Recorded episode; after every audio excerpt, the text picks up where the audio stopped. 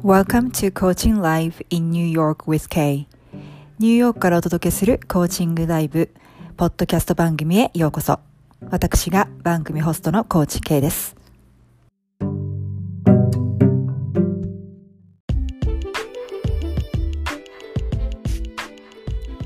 Hi everyone, thanks for tuning in today. I just wanted to say hi and introduce myself as well as what my podcast program is about.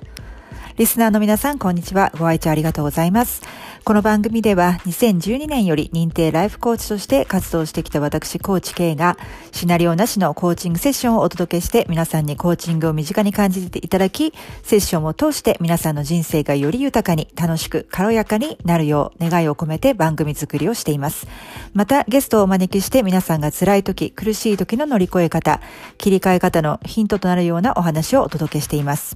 ゲストの皆さんのお話はきっと皆さんに勇気とインスピレーションを与えることができますできると思います。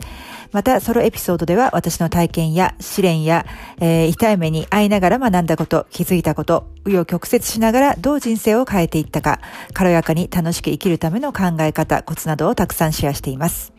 ニューヨーク発形式軽やか人生ゲームコーチングで人生をゲームのようにデザインし、真の自分と一致しながら思い通りの世界を作り、軽やかに最速で夢を実現することをサポートしています。ゲームアクションを繰り返すごとにあなたのパラレルワールドがシフトし、体験する未来が変わります。試練さえもゲーム化して攻略を楽しめる最強のメソッドです。ゲームのように夢中になれる人生を手に入れたい方は、一度無料体験コーチングセッションであなたのゲームをデザインしてみましょう。セッションのお申し込み、また番組についてのお問い合わせ、リクエストは概要欄にて載せております各リンク、またはインスタグラムアカウントの DM までご連絡ください。インスタグラムまだの方はぜひフォローしてくださいね。k.saito.coaching, k-a-y.saito.coaching です。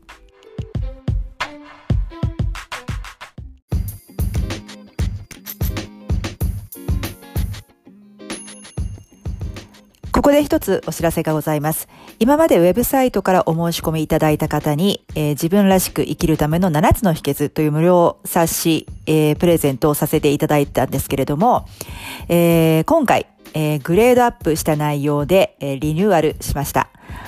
ちょっとエンディングの方でもお話ししてるんですけれども、もうもやもやのお持ち帰りはしない、一気に波動が軽くなる、自分らしく生きるための7つの秘訣ということで、えー、新しいバージョンで、えー、内容盛りだくさんでお届け、しております。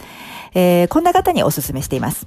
周りの人、事象に振り回されてる感がある。自分のやりたいことはいつも後回しでなんだか不満、満たされない毎日。家でいつも一人もやもやしている。自分がどう思うかより他人の目や評価を優先してしまう。自分らしく生きたいけどなかなか振り切る勇気がない。どこから始めていいかわからない。えー、これに一つでも当てはまる部分がある場合は自分からずれている証拠です。この無料プレゼントの7つの秘訣を実践することで、あなたの波動が軽くなり、本当の自分を感じながら生きることが当たり前。えー、デフォルト初期設定になっていきます。えー、プレゼントご希望の方は、えー、概要欄に貼り付けてありますリンク、またはインスタグラムの DM から、えお申し込みください。たくさんの方のお申し込みお待ちしております。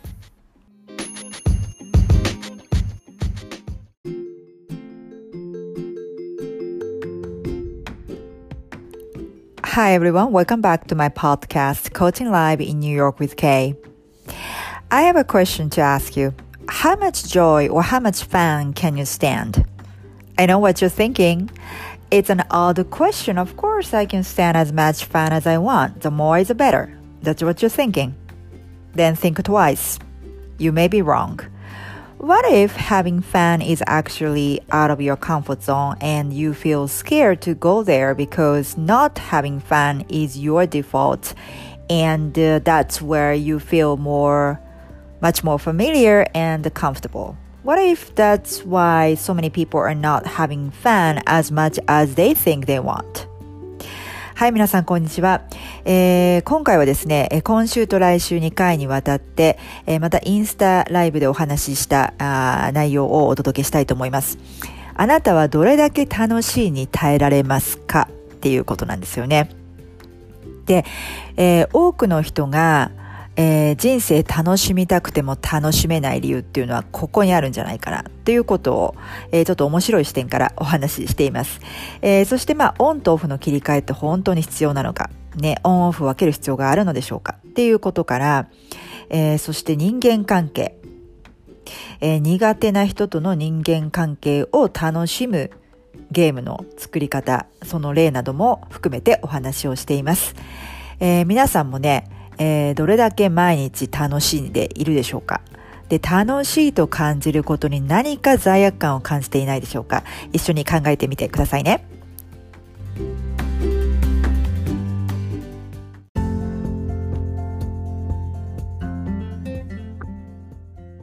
え今日はあの先日ビールでもうサクッとお話しして投稿したことについてお話ししたいと思うんですよね。えー、どれだけあなたはどれだけ楽しいに耐えられますかっていうことなんですけれどもあの私のコーチングってすごく特徴があってあ何でもゲーム化してしまうっていうのであのそうゲーム化することによって皆さんが楽しく行動サクッと行動できるようになるのでまあ、物事の展開が早くなったり、まあ、問題解決が早くなるのに邪魔なものがなくなって、まあ、楽しみながらゲーム攻略に夢中になっているうちに目標が達成できるというので大体皆さんうん普通自分で考えるよりは私とコーチングしてあっという間にまあゴールを達成してしまっている っていう感じなんですよね。で、まあ、人生をゲームのようにデザインして、えーまあ、思い通りの世界を作っていくっていうことなんですけどもその楽しいっていうところについて、えー、ちょっと今日お話をしたいなと思います。あなたはどれだけ楽しい？耐えられますか ?How much joy can you stand?How much fun can you stand? で、あの、まあ、ちょっと変な質問ですよね、普通。えー、一旦聞いたところだと。えー、まあ、楽しいって楽しいが楽しければ楽しいほどいいに決まってるじゃんっていうふうに思うことが多いのかなと思いますけどもでも、えー、ちょっと想像してみるとその起きてる時間ずっと楽しいとか、え、その楽しさのレベルとかそれがずっと続いたらどうなろうかなということを想像してほしいんですけれども多くの人がなんかちょっと居心地が悪かったりとかなんかこうずっと楽しんでるとなんか不安になってしまったりとかうんなんかもうこんな楽しんでていいんだろうかっていう罪悪感とかそういうのが生まれてきてあのなんか楽しいっていうのはそのご褒美みたいな感じでそんな長く続かないものなんじゃないかとかいうのがなんとなく頭の中に設定として入っちゃってるっていう場合があるんですよね。あとまあ普段が楽しいっていうのがまあ、デフォルトっていうか初期設定ではないと、まあ、毎日楽しくない、まあ、つまんない、えー、ま、苦しい大変辛いっていうのが普通になってしまってるとそれがもうオートメーションのように毎日繰り返されるので何ていうんですかね。それ以外のことつまり楽しいと感じることがその人にとってはコンフォートゾーンの外になってまあ普通じゃないわけなんですね。で人間っていうのは普通じゃないことをしているとアンカンフト、えー、つまり居心地が悪くなってしまって楽しいっていう感じることにこう我慢ができなくなる。っていうかすごい変な話なんですけどだからそういう人たちにとっては楽しくない状態っていう方が居心地がいいわけです。で私たちって無意識のまま結構日常を過ごしちゃってるんですよね。とにかくこう意識せずになんか流して生きてしまっていることが多いのででそうするとその流れた意識のままだと、まあ、普通っていうのがその辛いとか大変とかつまんないだとそっちの方が普通になってるのでつまり普通イコール楽なんですよね変な話なんですけどなのでそういう人たちにとってと楽しいという感じるのがあの逆にチャレンジであったりするわけです。ね、変な話なんですけどでそういうことが起こってしまっているので人生を楽しみたくても楽しめないっていう状況になってる。まあ、みんなよく言われてますけども最近は、まあ、自分にまずは許可をするっていうことを楽しいということが当たり前なんだっていうこと、えー、をまず設定する必要があるんですよね。でそんなことなんかちょっと考えていて、あのー、いろんなねこう楽しみたくても楽しめない。で私のお客さんとかとも、まあ、最初は、まあ、真面目な方とか、まあ、優等生タイプの人も多いんですけどこのゲーム感覚でっていうのがなんとなくこう遊びの感じがしてしまってそれってなんか人生を真剣に捉えてないんじゃないかみたいなちょっと抵抗感ある人も正直多いんですよね日本の方に多いんですけど。でもだんだんこうゲーム攻略ねゲームアクション考えながらこうゴール設定をして、まあ、目標を達成していくことですけれどもそうしていくうちにあの皆さんご自分の方から、えー、ゲームとかゲームアクションとかそのゲーム用語が出てきたりとかして、まあ、ゲームに名前を付けてもらうんですけど私の場合はなんかだんだんそういうふうに楽しめていく。で楽しんでいくっていうのはこう波動が軽い状態ですからえっ、と何て言うんでしょうね。フットワークも軽くなるし楽しみながらやることによって達成っていうのはゴールの達成とか、えー、自分がなりたい自分っていうのは早く、えー、達成されていくわけなんですよね。でまあ考えてみたらそうですね辛くて大変で言っていやいややってるよりは楽しくやった方が物事が進みますよね。そうすると当然ゴールの達成が早くなる。そういう仕組みなんですよね。で、えー、っと、私の昔のね、もうあの実はそういうタイプ、今、お客さんにあの推奨して、あのなんていうんです？おすすめしているタイプじゃなかったんですよね。私も、まあ、ストイックなので、まあ、今でもそうですし、昔はもっとストイックだったので、感覚としてはあの楽して手に入るものがなんでそんなにあの価値があるのかっていうのが分かってなかったっていうかなっていうか。うん。あの簡単なことが楽しく思えなかったっていうんですかね。なんか。でなんかその楽に何でもうまくいくっていうのはそのどこが楽しいのと私は思ってたんですね。で大変なことほど簡単なじゃないことほど思えるみたいな そういうタイプだったんであの楽しくっていうのが要は私の場合はストイックに行くことが楽しかったんですね。あ、ゆうこさんかな？おはようございます。あ、こんばんはかな？ありがとうございます。ジョインしていただいて。で、えっと、今日はですね、どれだけ楽しいをあなたは我慢できますかっていうことについて今話し始めたんですけど How much joy, how much fun can you stand? ということでそのメカニズムでで今自分の昔の、えー、話をしてたんですけどで私は昔からストイックだったので今でもそういうとこあるんですけどまあなんか何でも簡単に手に入るっていうのがそこにな何の喜びがあるのか分かんなかったです 私はこうストイックに自分を、えー、っと追い込んで追い込んであおはようございます追い込んで追い込んであのなでしょうね欲しいものを獲得していく目標を達成していくっていうことに喜びを感じるタイプだったので、まあ、それがそれでそのゲームとしては面白かったんだと思うんですけど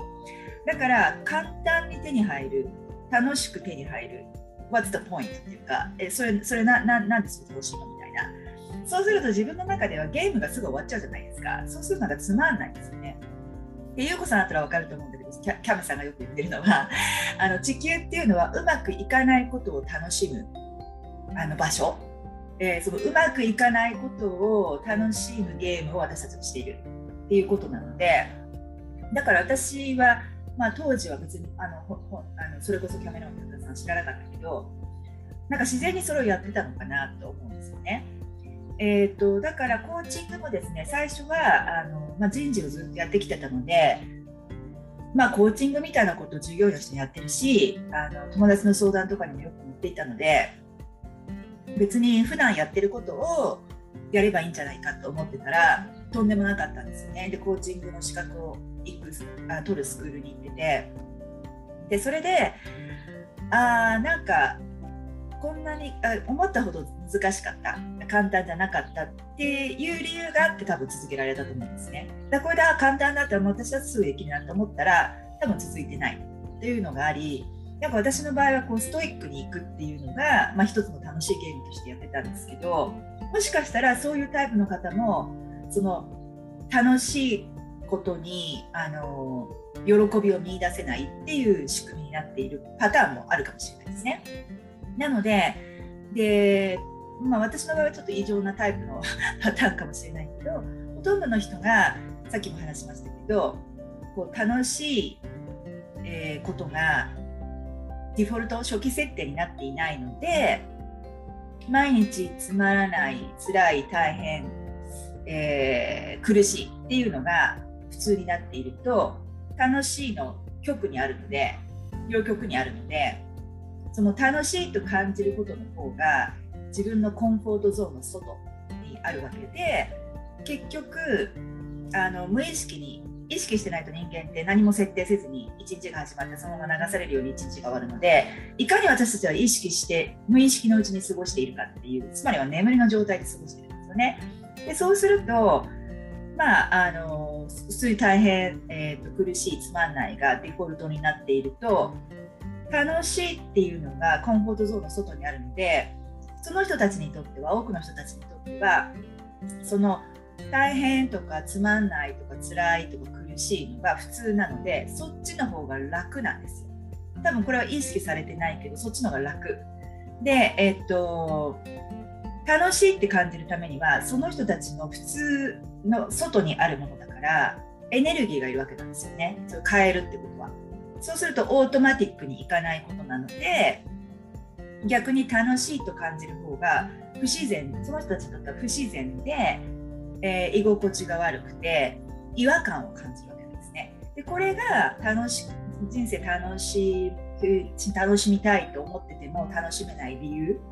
えー、可能性の、えー、理由の可能性が大なんですね。でそこをだから楽しいが普通楽しいが普通の設定に変えていく必要があるっていうことなんですよね。あ今ちょっと一瞬切れちゃったけど大丈夫かな はい。で、うん。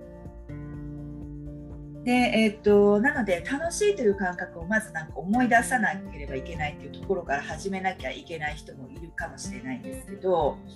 で、あとはその真面目な方に多いんですけど、なんとなくこう楽しいっ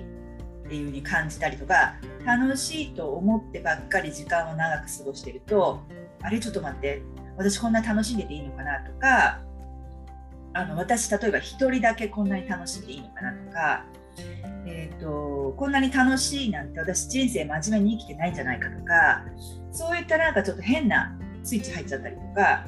あのそれ本当に他人軸なんですね言ってみれば。私例えばなんか家族の中でお客さんとかにいたりするんですけど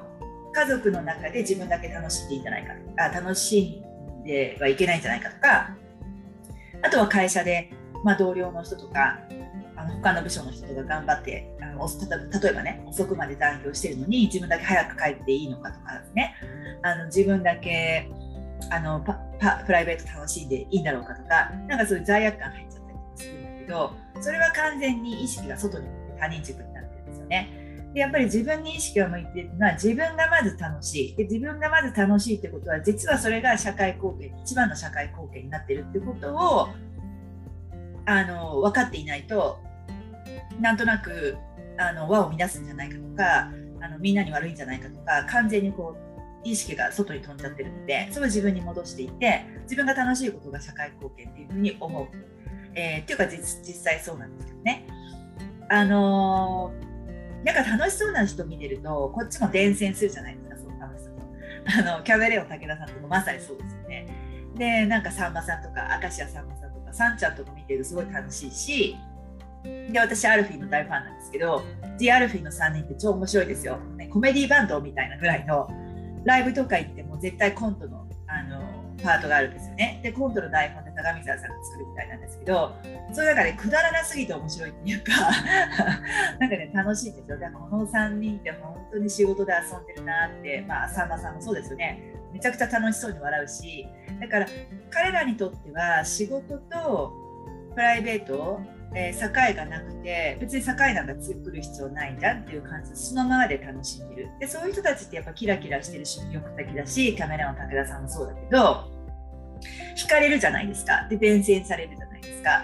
だから結局自分自身が楽しく自分の楽しいことをやってでそれを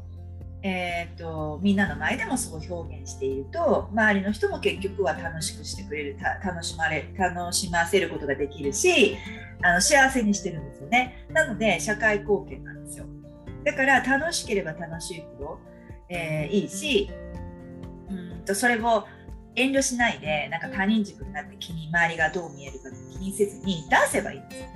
でそこがでも皆さんコンフォートゾーンの外だったりするので最初は怖い。でもコンフォートゾーンのずっと中にいる限り人生は絶対変わらないのでコンフォートゾーンの外に出る必要があるんですよね。それを楽しいということを感じるということだけじゃなくて、まあ、人生なんでも、えー、自分が今までやってきたことをずっとやってるだけだとその同じ時間軸のまま人生が進むので全く何も変わらないけどもコンフォートゾーンの外に出る行動であったり考え方であったり言葉を使うことによってそのコンフォートゾーンの外の時間軸で今度は時間が進んでいくので人生が進んでいくのでそれもパラレルシフトですねパラレルワールドにシフトしてるので違う世界で生きていけるとかそのそうなったコンフォートゾーンの外の自分のバージョンの世界で時間軸がパラレルワールドが進んでいくので人生が変わっていくわけですね。でそのシフトって行ったり来たりできるしもっとどんどんどんどんバージョンアップできる。でコンフォートゾーンが円だとしたらその外の点でスイート成長のスイートスポットって私は呼んでるんですけど私のコーチングだとそのスイートスポットを一緒にこう探していきながらそのスイートスポットでゲームアクションをこう起こしていくことによってあのまあ、怖いんだけどワクワクするみたいな。だから楽しいって感じることも慣れてない人にとっては怖いわけなんですでも怖いけど楽しみたいからワクワクするじゃないですか。そのワクワク怖いナーバスエクサイトメントって言ってるんですけどもそのナーバスエクサイトメントのあのスポットスイートスポットを探してそこでゲームアクションを行っていくことによって今度はこのカンフォートゾーンのこの円があってこのスイートスポットの円の外になって、まあ、そこでゲームアクションしてると、まあ、どんどん楽しくなるどんどん慣れてきますよね。そう慣れてくるってことはその最初もともとスイートスポットであったこところも今度また円の中に入ってくるんですねコンフォートゾーンの中に慣れてくるとだから円がコンフォートゾーンの円がどんどんどんどんどんどん大きくなっていって気が付くと、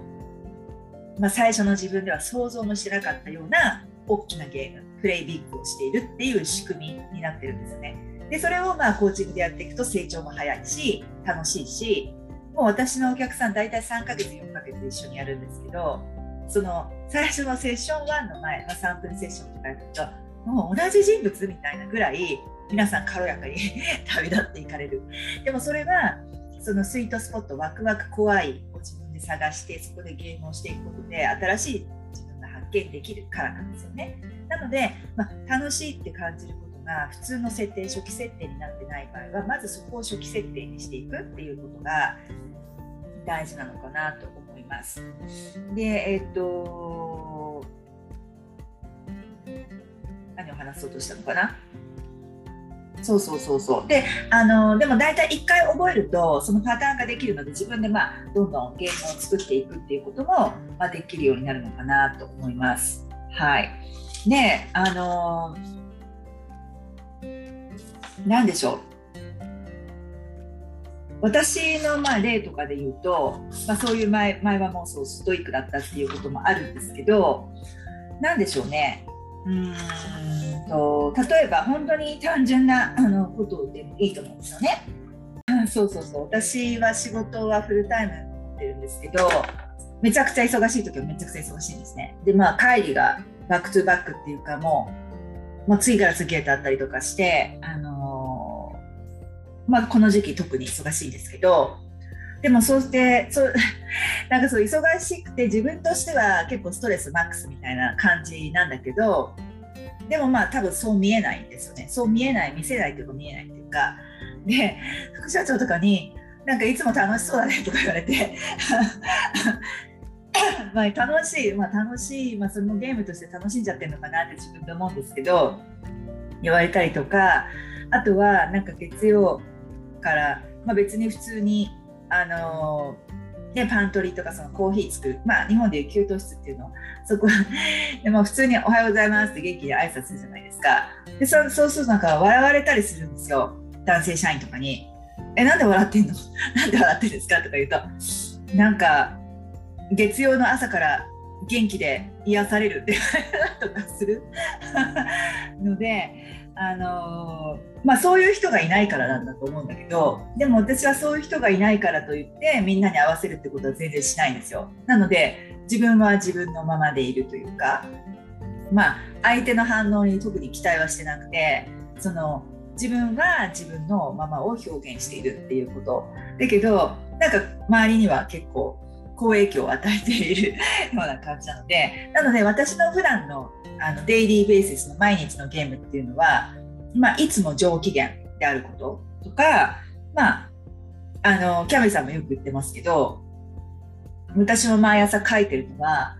簡単余裕今日も簡単余裕ついてるうまくいくっていうことなんですよね。だからまあそのゲームは、まあ、その日その日あの達成したいことは違うけど毎日決まっているのはそのいつでも上機嫌。だから仕事は感謝しながらあの上機嫌でサクサクとみたいなとこがモットーなのでいつでも上機嫌っていうことが私の基本的なゲーム。で簡単余裕ついてるうまくいくこれが基本なので、まあ、そのゲームをやっていけばいいんですよね。でえっとまあ、そうなると自分が正しくしてると、まあ、波動も上がるから、まあ、それが伝染して伝わっていくいくっていうことで。であとさっきもちょっと話したけどもその日本人って仕事だからとか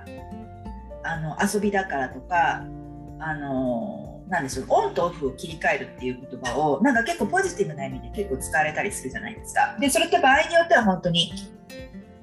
オンとオフの切り替え、まあ、大事というなのかなと思うんですよね。要はどんなに好きなことを例えば仕事にしてたとしてもオフの時は思いっきり遊ぶとか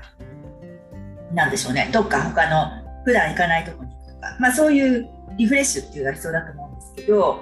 なんかこう日本の方に多いのはやたらこう真面目に分けてる人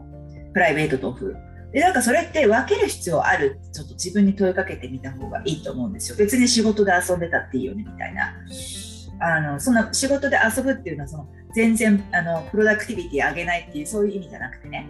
常にこう遊び心とかユーモアを忘れずに仕事をするっていうことですよね。だから仕事だから全然そのシリアスになる必要がないっていうのかな。多分その方がいいアイデアとかも生まれると思うし私あの Google の本社行ったことあるんですけどねシリコンバレーの。いやすごいですよ。ここリゾート地みたいな感じでなんか庭になんかいろいろあって本当にね午後の2時とか3時とか4時って普通就業時間じゃないですか。なんかビーチバレーじゃないけどなんかバレーして遊んでる人がいたりとか。あとは Google カラーのあの Google のカラーあるじゃないですか。なんだっけ？緑と黄色と赤とかな？わかんない。Google カラー。それの Google カラーの自転車がたくさん芝あのね Google って大きいからいろんなビルディングがあるからすごい結構歩いて移動するのも時間かかったりするんですよね。なんかこうなんだなアメリカの大きなキャンパスの大学のキャンパスのイメージ、まあ、そんなのが Google なんですけど自転車があちこちに置いてあってあのそこ移動してる人とか自転車で。とかなんかねあの会社とは思えない感じ。アミューズメントパークみたいなちょっとした感じ、えー、のがあったりするんですよね。でああいうのもやっぱりそのあの人たちってのイノベーティブアイデアを出す人たちだから、まあ、そういうなんていうのかな。遊び心を仕事場にも持ってきている。だからまあ遊んでるうちにリラックスしてアイデアが出てくるとか。大体アイデアなんてこう真剣に机に向かって出てくるもんではないんですよね。やっぱりリラックスして自分が楽しんでいる時に出てくるっていうことなので。別にその仕事だからとかプライベートだからとか仕事なんだろうな。別に区別する必要がないんじゃないかなと思うんですね。なので、まあ、仕事がいつも長時間で大変っていう人は、だからまあ仕事の中にどれだって楽しさとか遊びを取り入れていくのかっていうのを考えていくっていうのはいいかもしれないですよね。うん、で、その、その時に、あのこれもまた私別のリールで、ちょっと待って、インスタのリールで話したのか、フェイスブックのリールで話したのか忘れましたけど、あのアファメーション、いや、インスタで話インスタでも話してますね。でアファメーションもあの肯定文じゃなくて、まあ、疑問文。あの自分のその思い込みとか初期設定を外していきたい人はあの肯定文にして自分と違うことを肯定文にしたりとかするのってあのうまくいく人はそれでやってていいんだけどもうまくいかない人ってその今の自分とかけ離れててなんか実感が湧かないとか説得力がない納得感がないっていうのがあってアファメーションの効果があんまり今まで出なかった人もいると思うんですよね。でなのでまあよくあるあのテクニックとしては何だろう、えー、もうそれが起こってしまったかのようになんかそれこそ前祝いみたいな感じで言ってしまうのとかあの未来系で言うとか何かいろいろテクニックはあるけども私がおすすめしてコーチングのクライアントさんとよくやるのはあのやっぱり、えー、疑問文を自分に投げかける。でノーっていうのはその質問されたことについて答えを探そうとするわけなんですよね。どんどん。なので、えー、っとそれで脳がその答えを見つけるように働くことになるのでそれを何て言うんでしょうね習慣化するとどんどんその脳脳に反応してその質問の答えを見つけるようになっていくので例えばその楽しいっていうことを仕事に取り、えー、組んで取り込んでこな、えー、組み込んでこなかった人とか、えー、仕事が長時間でそのなかなかプライベートの時間が取れない人っていうのは仕事で遊んじゃった方がいいじゃないですかだからあどうやったら楽しめるのかな今日はどうやって仕事で遊ぼうかっていうのをというのを疑問文にしてあの言う、えー、私とかが自分でよくそのゲームをやるときに言うのは How can I play my game better today? っていうあどうやったら私は今日もっと楽しくうまく、え、自分のゲームができるだろうかっていうのをもうなんか口癖のように常に問いかけてると脳はそれに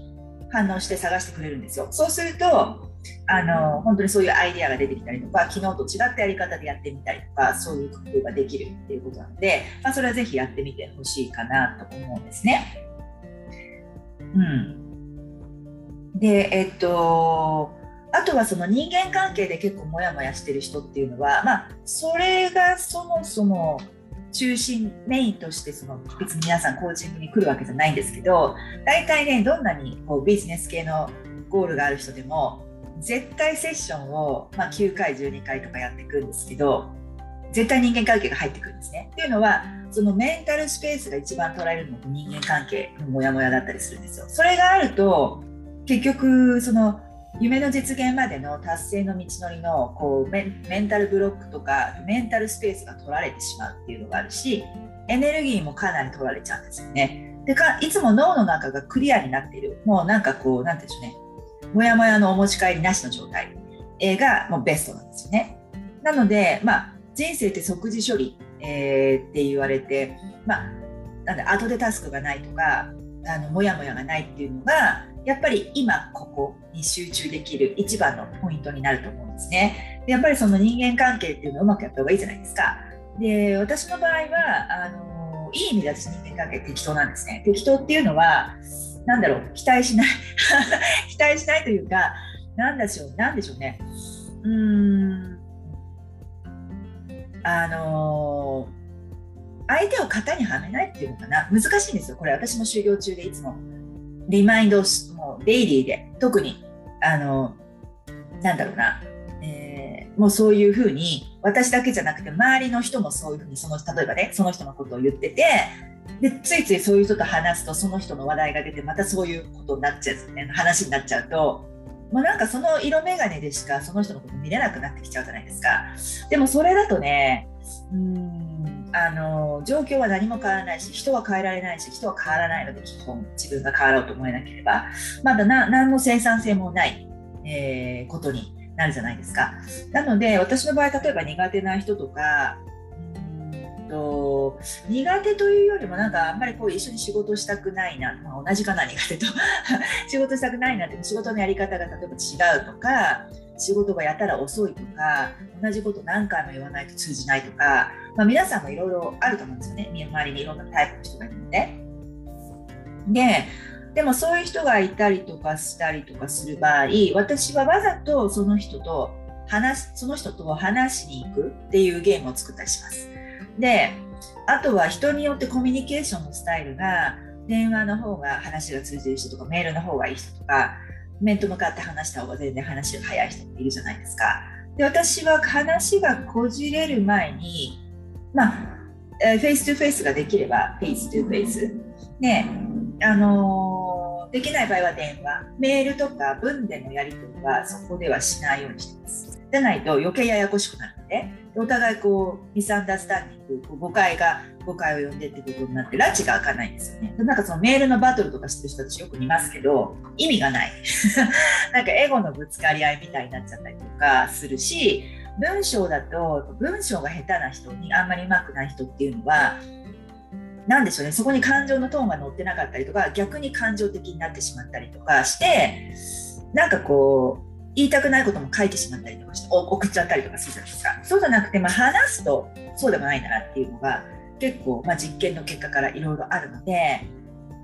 うん、話すようにしてます。だからそういう人とわざと話しに行くゲームとかもしてるしでその時は本当に自分でこれお客さんともよくやってるんです。アクションカットですね。自分が私演劇部だったんですね。だからあのー、であと昔私ホテルマネジメントの仕事が長いのでまあ、とんでもないお客さんと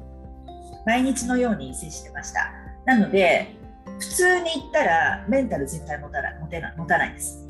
なので、もう演技するしかないじゃないですか。だからみんなね、スタッフのみんなと、私たちアカデミー主演女優賞取れるよねぐらいな感じで、嫌なお客さんに対しても、親切さで殺すみたいな、キリング with kindness って言ってたんだけど、まあ、そういうふうにして、こっちの手玉に取るじゃないけど、懐けるなな懐かす みたいなあのなんか猛獣を懐かせるみたいなそんな感じイメージとしては。だから会社でも別にそれホテルとかねあの接客業じゃなかったとしても接客業本当に大変だと思うけどね。あのとんでもない人とか威張ってる人とかいるんで。だけどあのそれはね非常に良い修行の場になると思います。だから私もそのホテル時代はすごく大変だったし辛い時もあったけどあれができた。私ねどこでもあのニューヨークどこに行ってもどこに行っても働けるなと思いました。あれに耐えられた。というねかなりメンタルが鍛えられたのでもういろんなタイプのお客さんに対応してきたので。でそのクレームがひどくなるとね簡単にクビですからねアメリカは。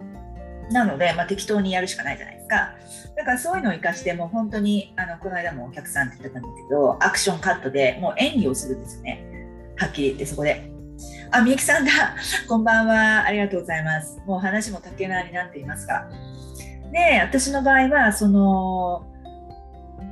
お客さんともこの間話したのそのアクションカットで、そのアクションって言った時にその自分が演技に入るわけですね。で、それ終わったらもうカットでもう終わり。そこから引きずらないってことです。そうするとモヤモヤがなくなるし、逆にその私の場合はね、まあ、元演劇部だっていうこともあるし、まあ、いろんな俳優さんとか女優さんの演技見るの好きなんですよね。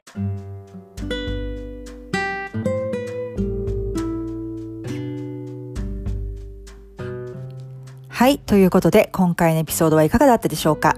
もし共感していただけたり、ためになった、または何か気づきがあったという方は、ぜひ配信登録と高評価レビューボタンを押してくださいね。そしてお友達にもシェアしていただけると嬉しいです。人生をゲーム化して楽しみたい方、ゲームのように夢中に人生を楽しみたい方、真の自分と一致しながら思い通りの世界を作り、軽やかに最速で夢を実現したい方、試練までもゲーム化してその攻略を楽しみたい方、